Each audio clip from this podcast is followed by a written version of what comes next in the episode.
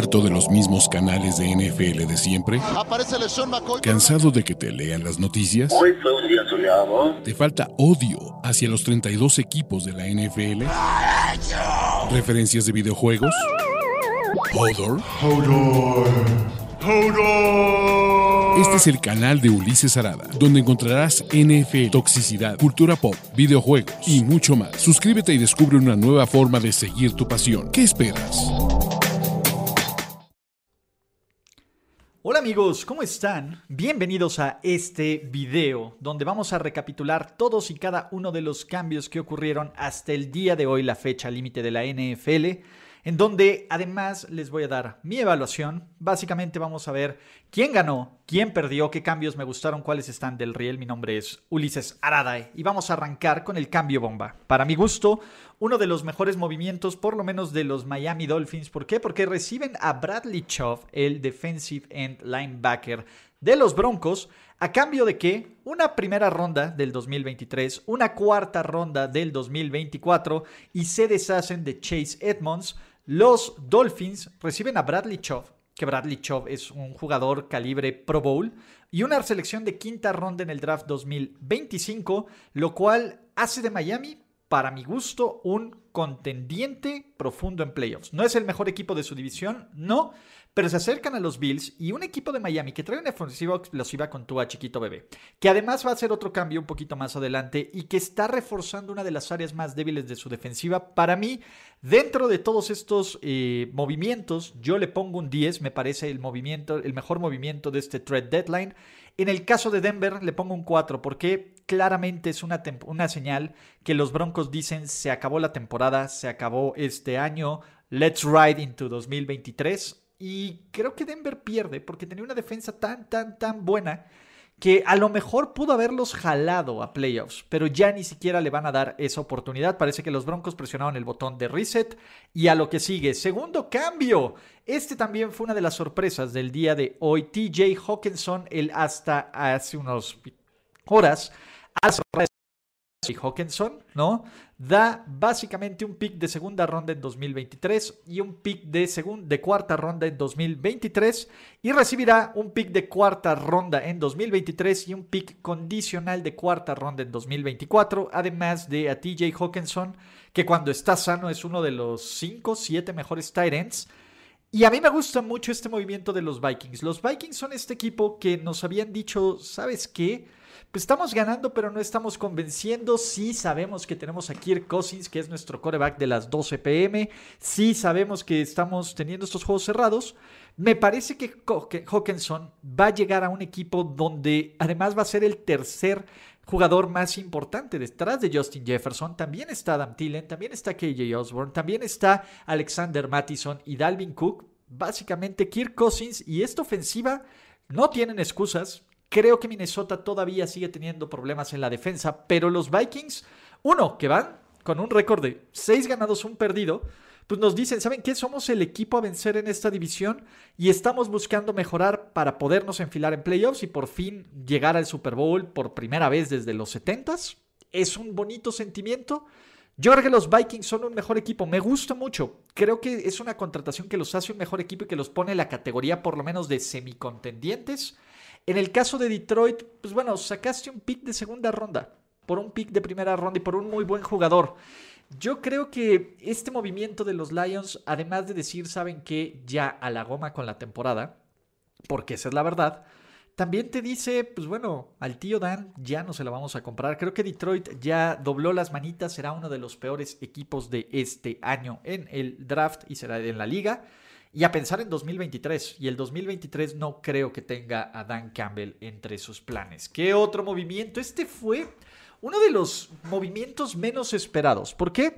Calvin Ridley, quien está suspendido de forma indefinida, de forma indefinida quiere decir todo este año, y veremos qué onda el siguiente, lo cual me parecería una payasada que Calvin Ridley por apostar esté suspendido de forma indefinida, pero el coreback 4 de Cleveland solo le dieron 11 partidos. Pero bueno, ese es un tema para después. ¿Qué ocurrió? Los Jaguars hicieron un cambio literal para el futuro y una apuesta para el futuro. Haz de cuenta, este, este está interesantísimo. ¿Por qué? Porque Atlanta parece que ya no quería saber nada de, de, Calvin Ridley, lo cual me parece un error porque para mi gusto es un receptor top 15 que está joven, que está sano y que solo estuvo un año fuera por temas que no son deportivos.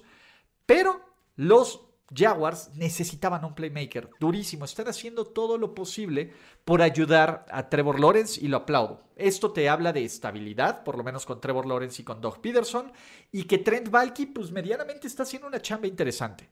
Ahora, los, la apuesta, entre comillas, de los Jaguars es dar un pick de quinta ronda el siguiente año y un pick de cuarta ronda condicional que puede convertirse en un pick de tercera ronda si Calvin Ridley logra ciertos números y ciertas eh, métricas y que además puede convertirse este pick de cuarta ronda en una segunda ronda si los Jaguars le dan una extensión de contrato a Calvin Ridley. Es decir, los Jaguars si obtienen el pedazo de jugador que era Calvin Ridley antes de su suspensión, les costaría una quinta ronda y una segunda ronda, lo cual me parece un movimiento maravilloso maravilloso y espectacular. O sea, no va a ser para este año, es como lo guardo aquí y lo desempolvo en, 2020, en 2023, que creo que Calvin Ridley debería jugar. Y el de Atlanta me parece un muy mal movimiento. Yo sé que los Falcons están en esta reconstrucción. Dejaron ir a Matt Ryan, eh, ahora es el equipo de Corda Goat y es otro equipo. Pero Calvin Ridley es un muy buen jugador que no hizo nada malo, O sea, hizo algo tonto, pero no malo, Y pensar que pudiste haber tenido una ofensiva con Kyle Pitts, con Calvin Ridley, con Drake London y con Cordagout Patterson, y para el coreback que le pusiera hacer algo bien inteligente. Y pues no, o sea, creo que Atlanta regala, entre comillas, a un muy buen jugador. Por nada, me parece un pésimo movimiento de los Falcons, pero un gran movimiento de los Jaguars. Obviamente ustedes siéntanse la libertad de utilizar los comentarios de este video para dejar sus calificaciones, ¿no? Si les parece muy alta, muy baja, etc. Pero vamos a seguir. Ahora, Chase Claypool. Un ex pick de segunda ronda de los Steelers. Pues básicamente Omar Khan transforma a Chase Claypool en otro pick de segunda ronda, en este caso de los Chicago Bears, que será por ahí del pick 10 al 14, 16, dependiendo cómo termine la temporada. Los Bears reciben urgentemente la ayuda de un receptor que es Chase Claypool. En lo general, a mí me parece que Pittsburgh gana más este cambio, pero estos son los cambios ganar-ganar. Pittsburgh ya sabíamos, y estos Steelers que que bueno, les encanta seleccionar pass catchers en segunda ronda y, pues siguen haciéndolo. Y pues no funcionó. No funcionó Chase Claypool, pero no porque sea un mal jugador, sino porque tienes que darle el balón a Deontay Johnson y a Pat Form, a Fairmouth y a George Pickens. Y también tienes que intentar correr y tienes una mala ofensiva y un coreback en reconstrucción. Pittsburgh obtiene un pick para su reconstrucción que por favor, Omar Khan, yo sé que somos Thunderbodies, tú y yo, úsalo en línea ofensiva, por favor, en línea ofensiva, te urge, eso es lo que más necesites, no agarres otro pinche receptor en segunda ronda, por favor. Del otro lado, Chase Claypool llega a reforzar un cuerpo de receptores de los Bears que luce mejor. O sea, entiendo, y el punto, y ya platicaremos de Roquan Smith, que te dicen, ¿saben qué? Estamos en reconstrucción. Pero los Bears y el mensaje que manda Chicago me parece que es el mensaje correcto. Es decir, independientemente de que estemos en reconstrucción, no, eso no quiere decir que no le vayamos a dar las herramientas a Justin Fields para que se desarrolle. Y por eso a mí me gusta mucho este cambio de Chicago, porque Chicago eh, está apostando en evolucionar un Justin Fields que en las últimas semanas ha mejorado en muchos sentidos. Chicago va a tomar esta temporada como una temporada de aprendizaje, de vamos a ver qué reconstruimos, de qué piezas sirven, de qué vamos a evaluar. Están haciendo todo lo posible para que la evaluación de Justin Fields sea lo más justo y eso yo lo tengo que aplaudir siempre. Otro movimiento, este es de mis favoritos también. Roquan Smith, el linebacker que lo vimos el día de ayer, pero de todas formas lo recapitulamos hoy, se va de Chicago a Baltimore. ¿Qué obtiene Baltimore? A Roquan Smith, que es un linebacker nivel All Pro. ¿Qué obtiene Chicago? Un pick de segunda ronda en 2023, un pick de quinta ronda en 2023 y a AJ Klein. Desde mi gusto, creo que Chicago sacó varias piezas interesantes. Creo que pudo haber sacado más. Le pongo 6 porque al final Rockwan Smith ya no quería salir en este, quedar en este equipo. Y además, Chicago se va a tragar casi todo el salario de Rockwan Smith este año, lo cual, pues Baltimore está increíble. Agarra un jugadorazo para media temporada y que ya dijeron que quieren amarrarlo a largo plazo. Faltará ver qué onda con el contrato de la mar, pero todo se puede porque el salary cap no existe, son los papás. Y Chicago acumula estos picks. ¿Va? Y Chicago pues, le garantiza su deseo a Roquan que pues, no llegue una extensión de contrato a largo plazo y se fue. A mí me parece que fue un error no mantener a Roquan Smith porque como lo hemos visto toda la temporada es un perro jugadorazo. Y por eso me encanta este movimiento de Baltimore. Porque Baltimore está haciendo todo lo posible por corregir una defensiva que ha colapsado al final de los partidos. Para nadie es sorpresa que esta defensiva de los Ravens se ha caído a pedazos en los al final de estos juegos. Roquan Smith es lo suficientemente bueno, aunque la posición de linebacker y linebacker central o Mike siempre esté más eh, ninguneada, a mí me parece que Roquan Smith te da todas las posibilidades de cerrar estos partidos. Cierra la brecha de los Ravens con los Chiefs y con los Bills. Creo que Baltimore en este momento y combinado con la derrota de Cincinnati es el tercer mejor equipo de la conferencia americana con un calendario súper manejable. Baltimore está esperando a que haya un par de descalabros de los Bills y de los Chiefs. ¿Para qué? Pues para meterse en esta conversación de playoffs y en este seeding tienen que ganar la división. Creo que es un gran movimiento. Muchos pensarían, Baltimore debía agarrar un receptor. No, el problema de estos Ravens no era la ofensiva, era una defensiva que colapsaba en las segundas mitades. Ojalá y Rockman Smith pueda cumplir eso. ¿Qué más tenemos, muchachos? Kadarius Tooney de New York a Kansas City. Esta es una apuesta interesante de Kansas City. Kadarius Tooney fue un pick de primera ronda el año pasado, ¿no? Y creo que es un jugador interesante que no ha tenido ni la oportunidad, ni se ha mantenido sano, ni ha estado en un esquema interesante. Yo voy a, decir que todo es culpa de Joe Judge. Por supuesto que todo es culpa de Joe Judge, pero que Brian Dable no le haya podido encontrar un rol en esta ofensiva me sorprende. ¿Qué pasa? ¿No? Los, Giants reciben una tercera ronda de, eh, de compensación y una sexta ronda en 2024 y los Chiefs reciben a Kadarius Stoney. Me gusta, ¿por qué? Porque la ofensiva de los Chiefs, que era dinámica, se vuelve más dinámica. No me encanta porque creo que la prioridad de Kansas City no está del lado de la ofensiva del balón. Y creo que Kansas City está cometiendo el mismo error constantemente. Está reforzando una ofensiva que es muy buena sin ayudarla con una defensiva que tiene una enorme cantidad de lesiones no de lesiones y de fallas. La defensiva de Kansas City no es buena y no se hace mejor agarrando a Kadarius Stoney. Creo que puede, es un jugador bien interesante y puede ser un robo y puede ser alguien que contribuya más a futuro. Sí, me parece un lujo innecesario totalmente. Piensen en el caso de Le'Veon Bell, etcétera. Este tipo de jugadores que más bien suena como un lujo de Kansas City que no necesitaba y que pudo haber utilizado esos recursos en defensiva que sí necesitaba. Del caso de los Giants, pues bueno, transformar un pick de, primera ronda en una tercera y en una sexta no me encanta, pero es parte del proceso de reconstrucción de Brian Dable y, pues la paciencia, ¿no? Que es que hay que tener con estos Giants. ¿Qué más tenemos, muchachos? Recordarles que sí voy a haber una rifa de boletos para el juego de NFL en México en este canal. ¿Cómo pueden participar? Básicamente para los miembros de YouTube, para los suscriptores en Twitch o formar parte de mi Patreon en www.patreon.com diagonal Ulises les voy a dejar el link en la descripción de este video. Van a poder apoyar a esto y no solo eso, van a poder apoyar el contenido que yo hago porque van a poder admirar la belleza de Jimmy Garoppolo, que es un culito aquí en México. Y la verdad es que vienen cosas bien interesantes, no solo de merch, sino de ideas que traigo y pues sí necesito de su ayuda y parte de esta ayuda será recompensada con merch de la NFL, con premios, con todo esto, ¿vale?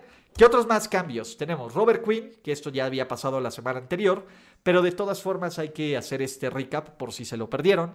Chicago recibe un pick de cuarta ronda, eh, más bien, ¿sí? Los Eagles reciben a Robert Quinn y como lo vimos el fin de semana, Robert Quinn va a ser pues básicamente de una línea defensiva de Filadelfia, una mejor línea defensiva de los Eagles. El pass rush de los Eagles dominó por completo a Kansas City. Es un movimiento que te dice Filadelfia, ok, somos un gran equipo, estamos listos no solo para ser un gran equipo, sino para ser un contendiente al Super Bowl. creo que yo le doy un 8. A mí me gusta mucho. Creo que Filadelfia es un equipo completísimo. Y los verdaderos retos de Filadelfia es, uno, ganar la división, dos, ganar la conferencia y tres, ganar la credibilidad en playoffs. A mí me parece que Filadelfia, con lo que hemos visto en ocho semanas de NFL, es el mejor equipo de la conferencia nacional. Robert Quinn ayuda y refuerza esta idea, una rotación interesante y sobre todo pues, por la lesión de Barnett que, que había caído. Me parece muy bien para sustituirlo. Chicago, pues bueno, por lo menos saca un pick de compensación de cuarta ronda de un veterano que iban a tener que cortar. Entonces, es parte de la gran venta de liquidación.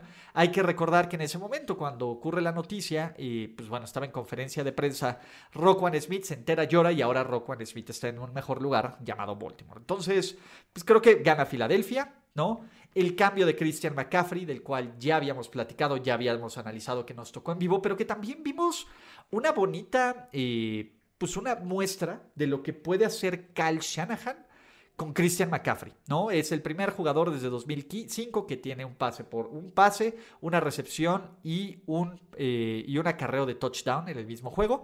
Y creo que apenas estamos viendo como eh, lo mejor que pueda ser armado de Christian McCaffrey, porque no jugó con Divo, ¿no? Todavía falta esto. Y Carolina ha recibido una enorme cantidad de picks, uno de segunda, tercera y cuarta ronda en 2023, una quinta ronda en 2024, que creo que está bien, era el ciclo que se tenía que sufrir. Creo que es de estos cambios ganar, ganar, pero San Francisco gana y, me parece que con McCaffrey y que con un equipo más sano y que con un Kyle Shanahan que por favor entienda lo que tiene que hacer, pues va a estar bien. San Francisco es uno de estos cuatro o cinco equipos que puede llegar al Super Bowl en la conferencia nacional, por si no quieren creerle a los Eagles. Y Carolina está en reconstrucción, pero sigue compitiendo. Venga, no, no, no tengo este problema. Sobre todo porque no soltaron la primera ronda, ¿no? ¿Qué más tenemos? William Jackson, el cornerback de los Commanders, va a Pittsburgh en un cambio super X. Por eso le pongo 5, me es completamente indiferente. Eh, hacen intercambio de picks de quinta y sexta, ronda en 2025, lo cual pues dices, me. Pittsburgh recibe a William Jackson como cornerback para ayudar una defensiva y sobre todo una defensiva secundaria súper cutre. En lo general, creo que este sería un movimiento que un equipo que aspirara a algo haría. Y Pittsburgh no aspira a nada. Sinceramente, pues vas a medio arreglar esta defensiva, pero ¿para qué te va a servir arreglar esta defensiva? Sinceramente, es un pequeño parche, es un curita. No es que Pittsburgh vaya a mejorar y ganar los siguientes ocho partidos y meterse a playoffs. No va por ahí, creo que es un movimiento sin muchos pies ni cabeza, pero que tampoco, este, pues tampoco te cuesta tanto, ¿no? Y si William Jackson puede formar parte del presente y del corto plazo, pues ve, pero pues es muy X, ¿vale? ¿Qué otro? Jeff Wilson se va de San Francisco a Miami. Miami que, pues bueno, se deshace de Chase Edmonds, como ya lo platicamos, pero trae a Jeff Wilson y tiene un dúo Jeff Wilson, Raheem Moser que me gusta y además, pues bueno, Mike McDaniel haciendo cambio por sus muchachos en San Francisco, Halo. John Lynch recuperó un pick de quinta ronda de los que va a dar por Christian McCaffrey y San Francisco lo ha hecho muy bien en el draft, en la parte baja, entonces creo que es ganar, ganar, porque Jeff Wilson es infinitamente mejor, infinitamente mejor que Chase Edmonds San Francisco retiene un poco más de picks, que va a recibir algunos picks de rondas de compensación. Y creo que es un cambio ganar-ganar aquí. Eh, Miami lo ha hecho muy bien en este trade deadline, muchachos. ¿Qué más tenemos? Jacob Martin se va de los Jets a los Broncos.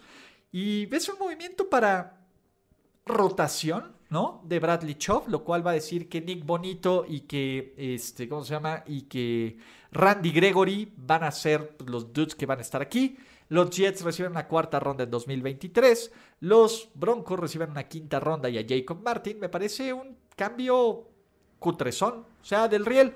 Los Jets tenían profundidad en la, situación, en la posición y probablemente iban a obtener menos en la agencia libre. Entonces, bien por eso le sacan una cuarta ronda. Los Broncos, pues, nos quieren medio decir que no han dado las. Eh, que no se han dado por vencido pero yo creo que se dieron por vencido, ¿no? Y por último, el último cambio de este trade deadline, los Indianapolis Colts reciben a, mandan a Nahim Hines a los Bills y los Bills entregan a Zach Moss y una sexta ronda de 2023 condicional. Creo que es un buen movimiento para los Bills de Buffalo. Creo que Buffalo, yo no sé si necesitaba un corredor. Nahim Hines es mucho mejor que Zach Moss. Eso sí les puedo decir. Y Nahim Hines es mucho más versátil en el juego aéreo. Creo que es un copy-paste de, Devin Singletary. Entonces, cuando Devin Singletary salga, Nahim Hines, que es un jugador muy parecido a él, va a estar ahí, va a apoyar y no va a bajar, no va a haber este bajón. Creo que pues bien por los Bills, ¿no? Creo que Buffalo, pues, eh, o sea, hace un poquito de ruido, es un equipazo que no necesita hacer ruido, pero que no digan que, que, si Filadelfia hizo cambios y que si Kansas City hizo cambios y que si Baltimore hizo cambios, que, los, que este equipo no iba a hacer ningún cambio. Así que, pues bien, como para cumplir. Y estos son un resumen de los, todos los cambios y movimientos que hubo de la NFL. Ya no hay más cambios. Ya lo que puede pasar es que pueden cortar a jugadores como Brandon Cooks, que no fue cambiado, como Cam Makers, etc. Y de ahí podrán firmar, entrarán a waivers y podrán firmar con algún equipo. También Odell Beckham, para todos los que preguntan, está lesionado, todavía no entrena, todavía no corre. Entonces, antes de pensar en qué equipo podría jugar, primero que esté listo para aportar y después ver dónde puede aportar a lo mismo que Damo Kong Su. Y bueno, ya con eso cerramos. Díganme cuál fue su cambio favorito, quién ganó, quién perdió. Dejen sus comentarios, dejen todo lo que puedan hacer en este video, activen sus notificaciones, participen en el Patreon que está aquí abajo, suscríbanse a este canal si lo escuchan como podcast, también suscríbanse ahí, recomiéndenselo como sus amigos, pongan sus estrellas, todo bien. Y bueno, eso es todo amigos, nos vemos en otros videos. Chao. Gracias por escuchar el podcast de Ulises Arada. No, God! No, God, please, no, no. Esperemos que tus oídos no hayan sangrado tanto. Te esperamos en la siguiente emisión y no olvides suscribirte en tu plataforma favorita como Spotify, iTunes o Google Podcast. Hasta la próxima. See, he fine. Now, give me money, or I shoot him, and I shoot all you motherfuckers.